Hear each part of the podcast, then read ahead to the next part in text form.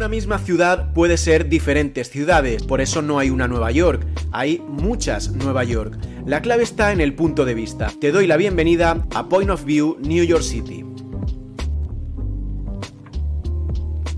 De Nueva York no te puedes ir sin subir a uno de sus rooftops, como este, el más famoso de la ciudad, justo enfrente del Empire State Building. Aquí el cielo es luminoso y misterioso, como las personas que vienen.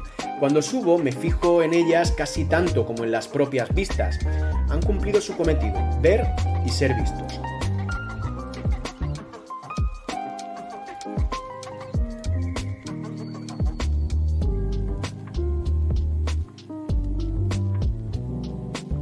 Las terrazas de Nueva York muestran mucho más que arquitectura. Aquí las vistas te gritan, porque en esta ciudad nadie susurra. Te gritan que las puedes amar y las puedes odiar a la vez, y que puedes amarla cuando llegas al JFK y la puedes odiar cuando te marchas unos cuantos días después, y que a pesar de ese odio visceral puedes echarla tanto de menos que no haya nada que desees más que regresar. Cuanto antes mejor, para amarla y para odiarla a la vez.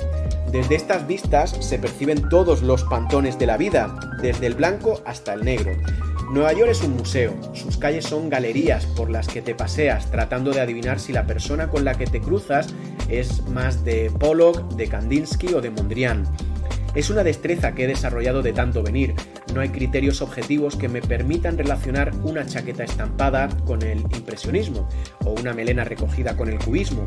Es simplemente un sexto sentido. Tampoco existe un análisis que me permita determinar mi nivel de acierto. Simplemente la veo y ya la adscribo a determinado movimiento. Asomado a este rooftop puedes estar viendo cómo un vagabundo arrastra unos cartones buscando un lugar resguardado para dormir en la ciudad que nunca duerme. Lo hace a los pies de uno de los edificios más lujosos, otra de sus muchas contradicciones. En los altavoces suena la canción de moda y pienso en que lo difícil no es irte de esta ciudad, lo difícil es no saber cuándo volverás.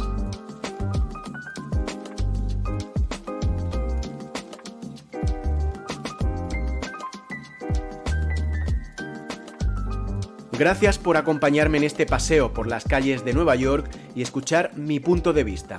¿Cuál es el tuyo?